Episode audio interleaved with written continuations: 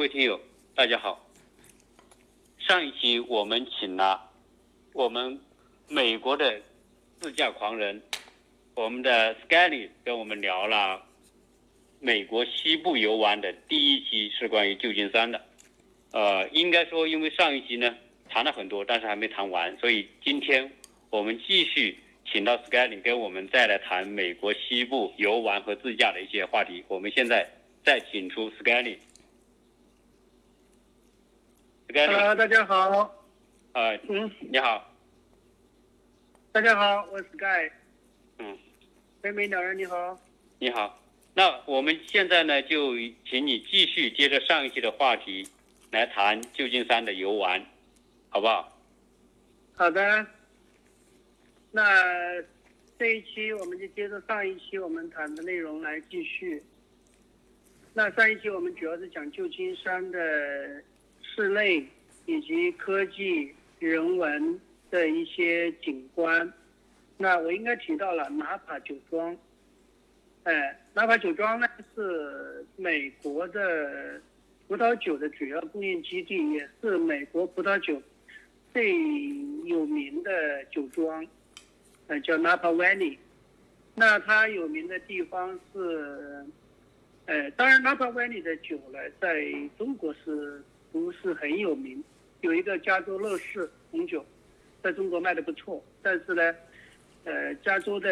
红酒。呃，目前它是诺纳帕纳帕湾里的酒庄呢，它曾经有名是，它曾经有一个叫笑音，这个酒曾经拿过大奖的，就是拿过满分的，评分的满分一百分。就大家有时候看红酒的时候，就会发现这个红酒上有一些会标出来这个红酒是多少分儿，那这个是一满分的，然后曾经是打败了法国这样传统的红酒强国，那。我在这里介绍一下纳帕，因为整个加州嘛，那纳帕是闭园，大家都要来的一个景点。因为美国的红酒的旅游、旅游、旅游这个观光，纳帕是必到之地。呃，那其中这个是讲的这个纳帕最有名的酒。那现在，在美国就是纳帕卖的最红火的就高价位的酒叫 Op One。Op One 呢，它是。现在还有很多就是华人，至少华人非常的喜欢这个价这个酒，呃，那我就大概的介绍一下。那大家到纳帕之后呢，一定会去一些酒庄住下来，然后呢在那边品一下酒。那旧金山实际上，如果是大家没不不不愿意跑，因为从旧金山到拉萨呢要大概两个小时。那如果是大家觉得就是说太远，其实呢旧金山市区。你可以 Google 一下，能 Google 到的。那市区呢也有一些专门就是也有酒庄，但是呢它是以品酒为呃为主，就是那个酒庄不大，但是呢就是风景非常好。但就像中国的，你像到成都的那种农家乐一样，它在风景很好的地方，然后呢你可以去品酒，大概呢就是十块钱，他会给你喝三杯四杯。就是这样子，就是他会给几种酒给你品，就这样这样一个概念。那就是说，我就讲到就是，呃，加州的这个一号公路呢，其实其实大部分人加州如果是自驾的话，一定会到纳帕。那纳帕呢，也是一号公路的一个北沿的一个点。那我们今天呢，就呃，这个那个嗯，那块酒庄，实际上你说的这个品酒，从某个角度，它既是品酒，可能它也是推荐。销售酒的一个一个场地，一个窗口，对吧？对，它是一种，它是个，它是这种一种销售模式嘛，就是，呃，连品酒带销售，嗯，然后带观光，嗯嗯嗯，嗯可能你就要先注册，他有些会要求你注册，未来他可能会长期给你有一些，呃，推送一些信息啊，这方面的什么促销之类的，对吧？对对对对，就是美国有一个很好的销售模式，就是。呃，你你的你要是坐美国坐飞机，你就会发现有一个宣传册推广的就是一种，就是你去，它一个一个一个一个组合，它叫组合，就像把中国的四大名酒全部组合在一起，他是把美国的，就是他把一个酒庄的各种酒啊啊，哎在几种酒组合在一起，十五个品种，那每个品种都很便宜，它就是这种组合，它这也是一种销售模式，而而且销的非常好，这个酒销的这种方式销的非常好。啊，是，就是纳帕嗯。纳帕纳帕酒庄纳帕山谷那个知名度确实是很高，但是去年那个北加州的那场大火，好像对，烧到了纳帕，对烧了。不知道情况怎么样哦。呃，我也关注了一下，就是在去年的这个山火，把呃纳帕的一些酒庄的一些葡萄烧了一部分，但是呢，但是呢，大家也不用担心，其实纳帕这个它烧的是很小的一些酒庄，很少啊，不是很多，而且呢，呃，大家可能不知道，就是红酒的葡萄它是。它它都是有很每一个酒庄都有大量的存货，都会在地窖里面。既然我有很多朋友在南海有酒庄，呃，都有很大的酒庄，那他们的酒呢都是早就存放在地窖里面，或者已经酿成葡萄汁了。所以说，为什么我们有时候我就在附带的讲一下，因为我以前是对酒非常了解，那就是说，那大家就是说品酒就会发觉，并不是说年份，就是我要纠正大家，很多时候有一会有一个观念，就是年份越长，这个酒就越贵越好，不是的，它它是根据葡萄的这个生产日期、生产啊生产的年份，就这一年份的葡萄，这个天气原因，这一年雨少，然后这个温呃温差大，雨很少，然后这一年的葡萄的产量质量非常好，那它这一年的葡萄葡萄酒会好，它所以呢，大家就是说也不用过分的担心，而且。呃，那个山火它并没有说，呃，对对对这个纳帕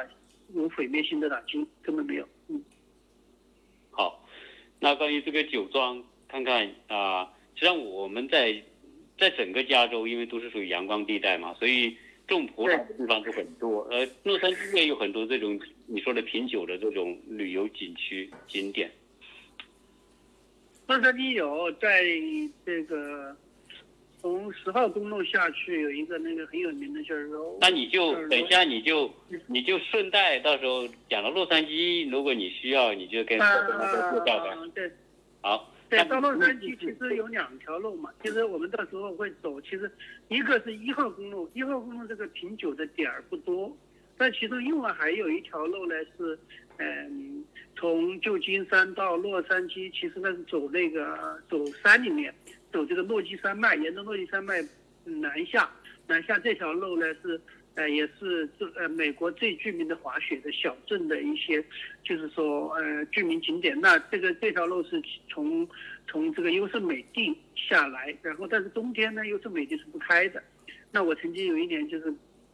我第一次去去去去那个优胜美地的时候，呃我就想横穿优胜美地，呃结果不成功，因为呃我想从旧金山横穿优胜美地到这个往往往这个。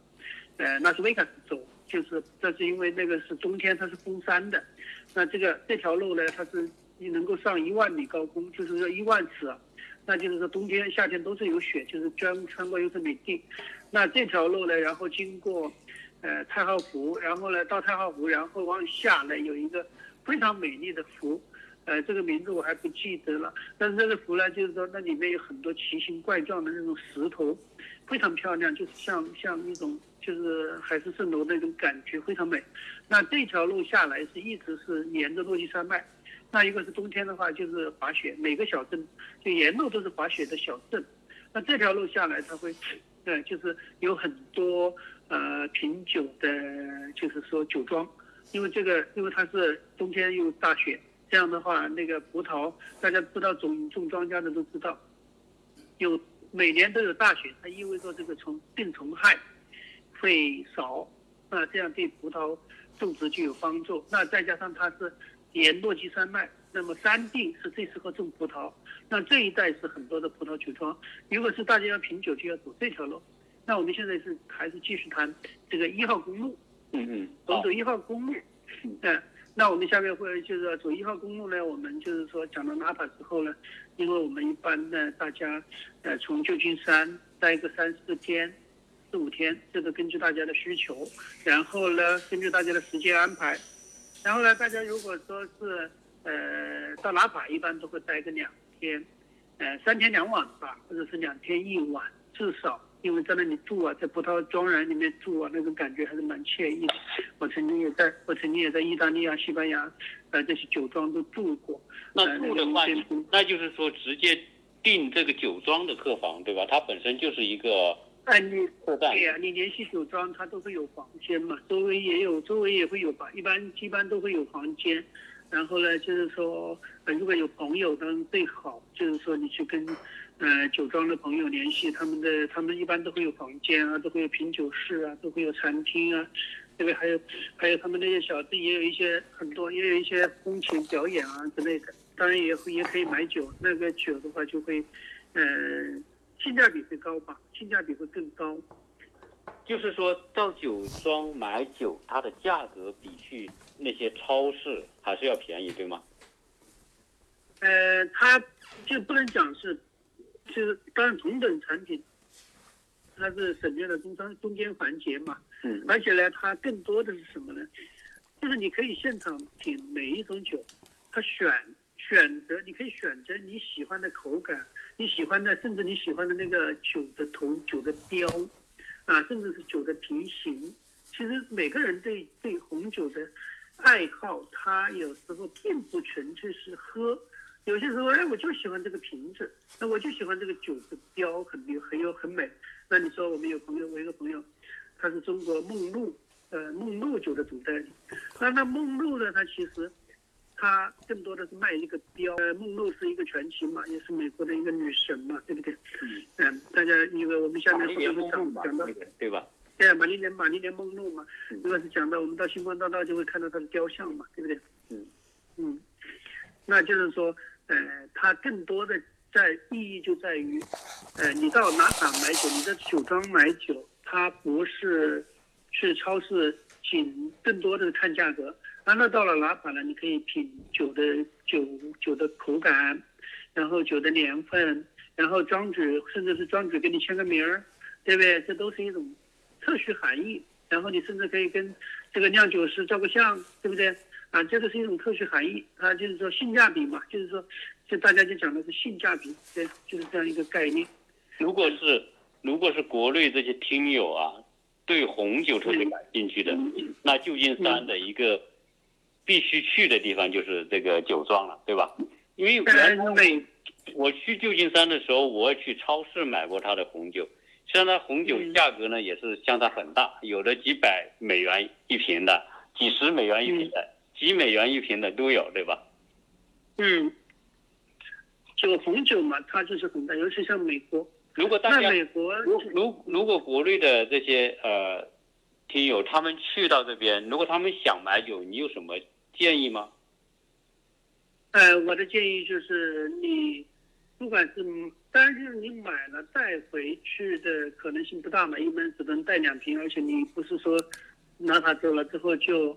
就不去别的地方了，就那不去别的地方了，对不对？那你我的建议就是你可以去，呃，这些好，呃，就是有国内能够出口，就是说或者有出口权的，或者说在国内有经销点的，你可以跟他们沟通，就是哎，我在这里呢，呃，品尝一些酒啊，然后选择一些酒，他可以直接给你发到国内，嗯，这个是最好的。呃，这个现在也能做到，现在都能做到，而且还是很容易的。哎，那这样的话呢，就是说比你，就是比你在国内，就像你像你说现在我们在哪怕你尝一瓶三十块钱的酒，三十美金的酒，那这个酒，不管是酒庄庄主签名，还是这个调酒师签名，还是这个呃你特许的意义的酒，那这个酒如果说是他他他这个酒庄你选的是二十块，你可能在国内。两千块也不见得买得到这一瓶酒，就是说，呃，因为他们他们像这种，嗯，酒庄的酒，因为我们就讲讲一个简单吧，在在纳帕酒庄五块的五块美金的酒，在国内最少在五百以上，是人民币五百以上，它是这样一个概念，你才能拿到货，呃，所以呢，就是说，呃，这还是呃有价值，还是有意义的，而且是。你自己亲自挑的嘛，嗯，就是有纪念意义嘛，嗯。而且在这边买酒，就是你绝对不用担心买到假酒，对吧？呃，假酒是不存在，然后因为它也没有必要嘛。这个因为它本身本身这个红酒酒的生产成本它并不高，它关键在酿造工艺和这个葡萄的品种品质和这个储藏的这个时间。嗯嗯嗯嗯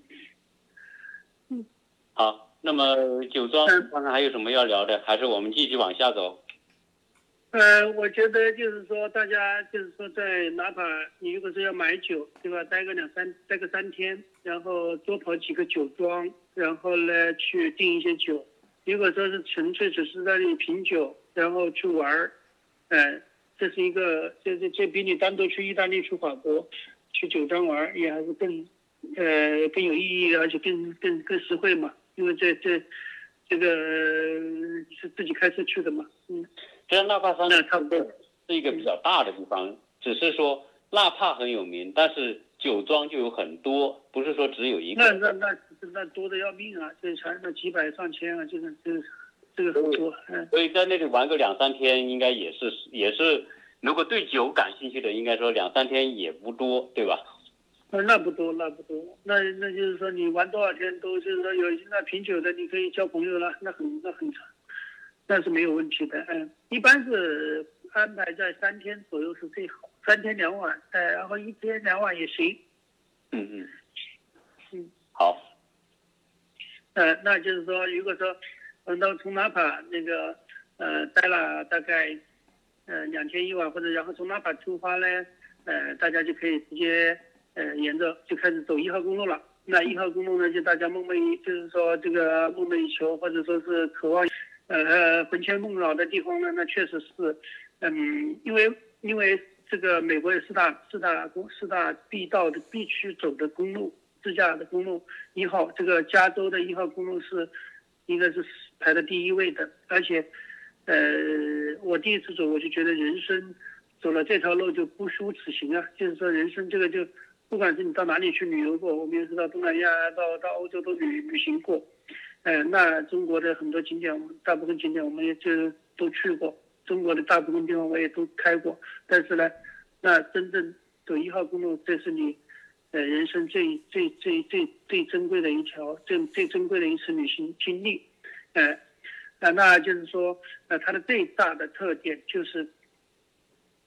那你在中国不管走哪个盘山公路啊，或者说在海景公路啊，呃，那都是一个单一的风景。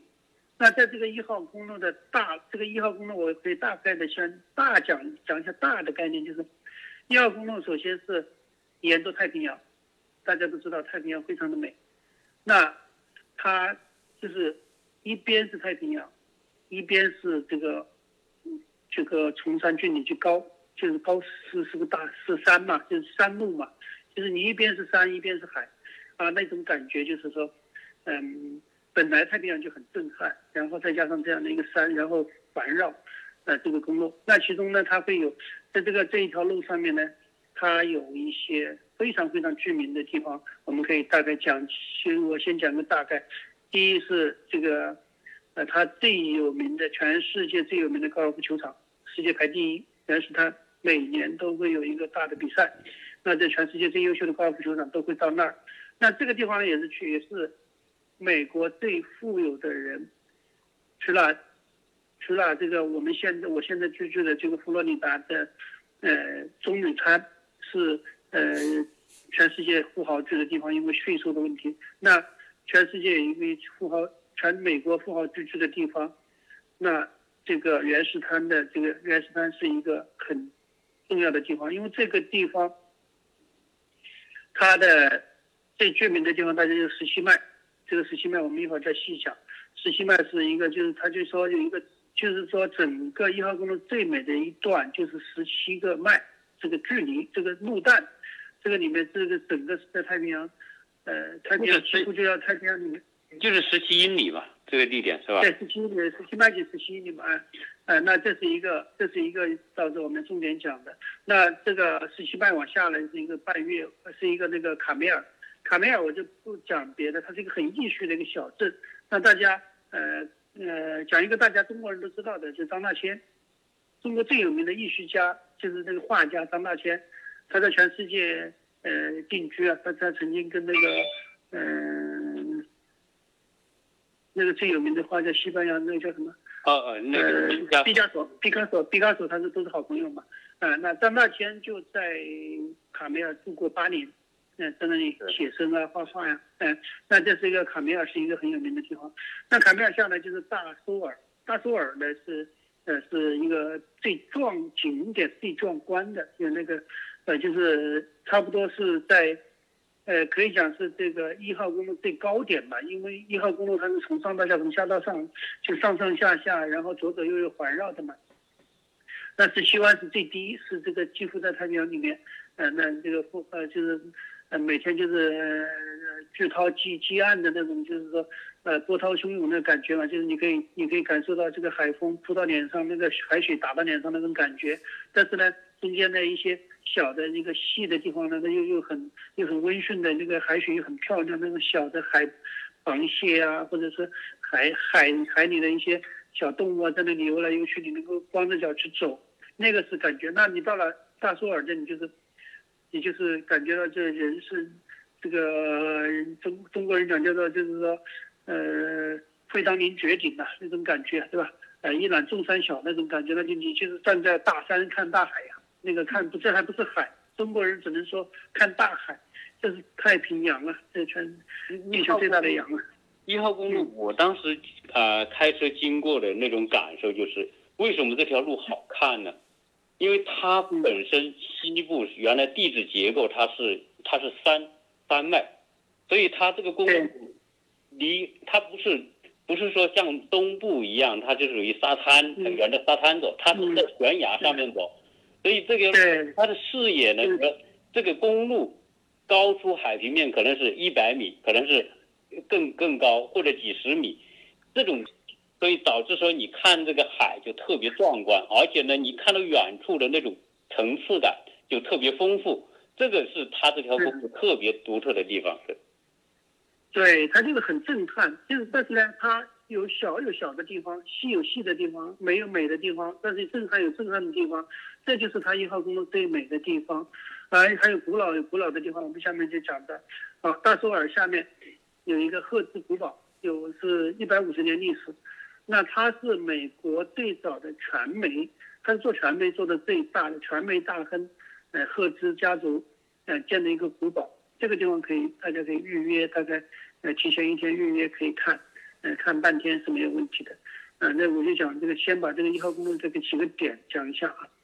那就是说，这个是赫兹古堡，赫兹古堡往下走了，就是到了那个呃圣塔芭芭拉，圣塔芭哦不是，这是这个呃圣德芭芭拉，对，圣德芭芭拉呢是应该算是呃一号公路上一个最美的，就是说嗯也很就是。圣德芭芭拉呢是，它已经到靠呃洛杉矶了，离洛杉矶就比较近。呃，还离洛杉矶还三个小时吧。呃，它是一个呃游轮呐、就是呃帆船呐、呃富富人区嘛，这个富人区。呃，这个地方的，这个消费水平比较高。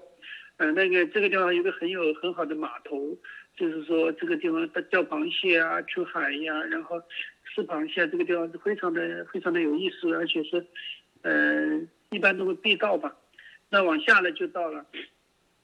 我先沿着往下走一下啊，那就是说一号公路从圣塔芭芭拉就往下呢，就会到马尼布。马尼布呢，就是说，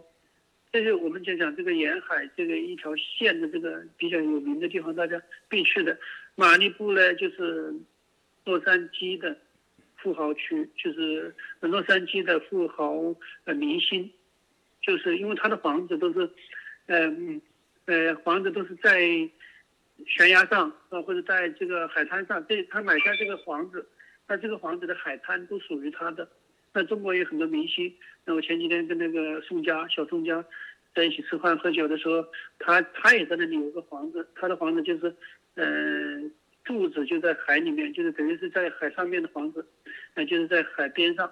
呃，就是就是直接伸到海里面那种房子，就是这是呃，而且就是说洛杉矶很多人，因为他已经靠洛杉矶一个多小时嘛，两个小时嘛，嗯。啊、就是靠我们就是说住的地方大概两个多小时嘛，就齐罗黑尔啊，这个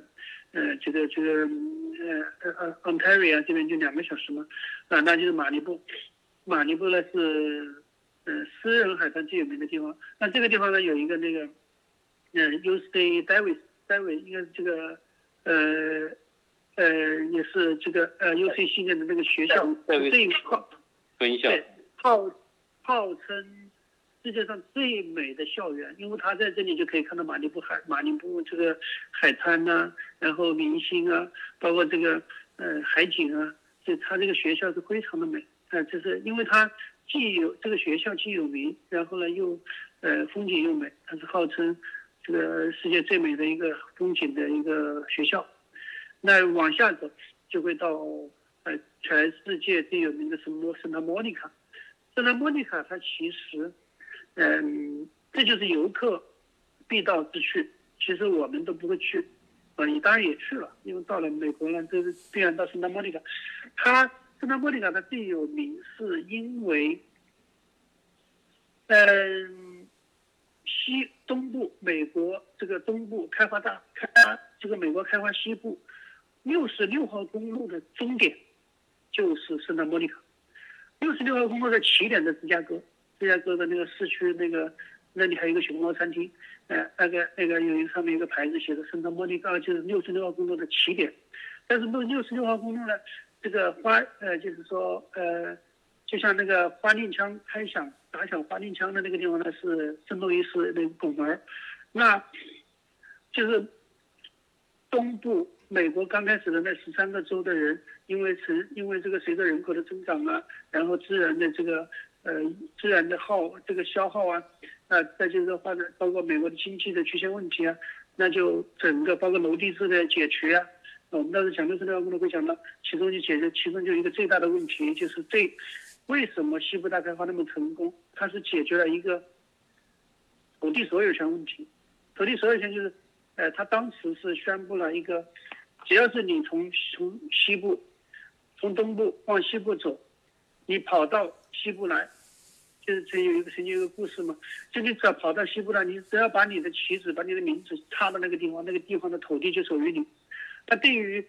美国是一个，其实美国是一个农奴农奴制的一个国家，就是以前都是农场主奴地这个奴隶制，哎，对对，农农域农地，黑人奴地。那对于农场主来说，那这土地就是他的生，就是他最他的最爱，他的生命。那对于奴隶来说，他妈的，这一辈子能有能有能有能有一块土地属于自己，这简直是人生最大的，对吧？一个改变了整个整个这个这个家族啊，对吧？就变成了从奴隶变成了农场主啊，就翻身农奴做主人了嘛，是不是？啊，那他们就所以西部大开发最最成功的就这个。那西部包括农奴啊，包括这些呃一些农场啊，包括中中部南部那些农场的人，从来没见过海嘛。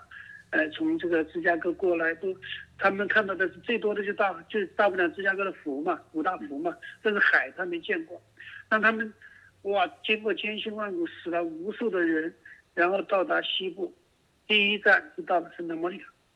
那他到的终点就是圣塔莫尼卡，所以圣塔莫尼卡现在这个应该说也是洛杉矶。最美的城市风景，它它也是一个非常美的城市风景，所以它那里住酒店呐，住这个 Airbnb 啊，还是这个呃吃啊，还有还是 shopping mall 啊，都非常的发达，所以为什么游客非常愿意到这里来？但是作为，那我再往下走一下，因为后面再可以还可以再细讲一下。那往下走，其实这就是我就讲到的，这个是。如果说是洛杉矶，至少是我，我带了很多人去这几个地方，那就是埃尔，就是说下面就是圣莫尼卡，下面就是这个呃呃威尼斯海滩，威尼斯海滩开始就变，威尼斯海滩这里一个威尼斯水城，大家都知道威尼斯是意大利的威尼斯，哎，我也直接去过那，然后包括拉斯维加斯啊，包括呃澳门的赌场都有威尼斯水城，都有会有的，然后这个威尼斯。小镇和威尼斯就有一个威尼斯水城，这个地方呢，就是就是，呃，有有这种人家说是日本的这种味道也好，在也是中国江南水乡的味道也好，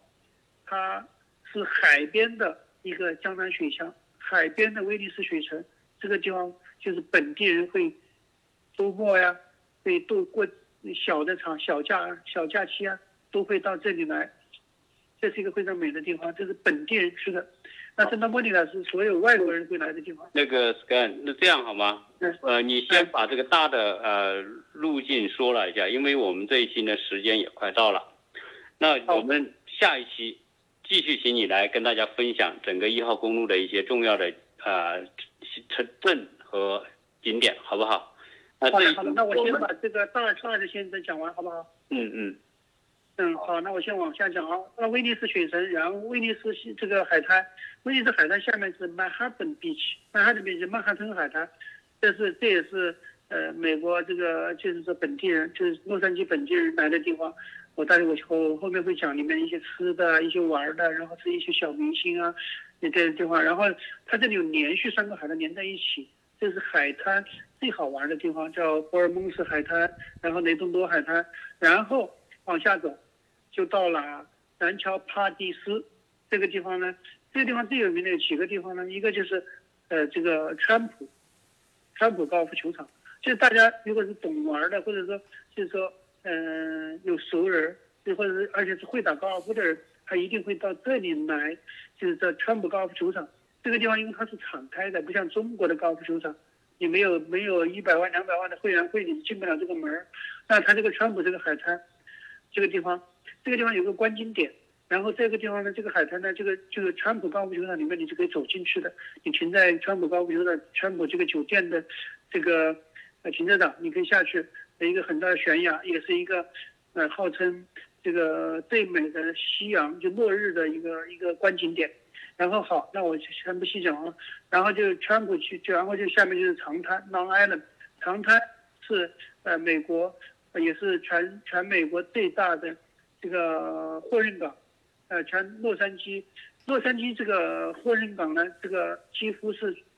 呃，美国的百分之八十、百分之六十，那就是中国百分之八十的货都运到这里，因为这样的话，因为它靠中国近嘛。嗯嗯。好，那往往下走就是往下走就到了，呃，现在华人最有名的地方就 Huntington Beach 和呃 Newport Beach。这都是非常非常有名。那我就讲的 Newport Beach 呢，大家可能就在 Kobe 就在那儿，Kobe 就在那儿，这是一个最有名的。呃，到时候我会讲一些细节的东西。Newport Beach 之后，然后往下走就是 Naguala Beach。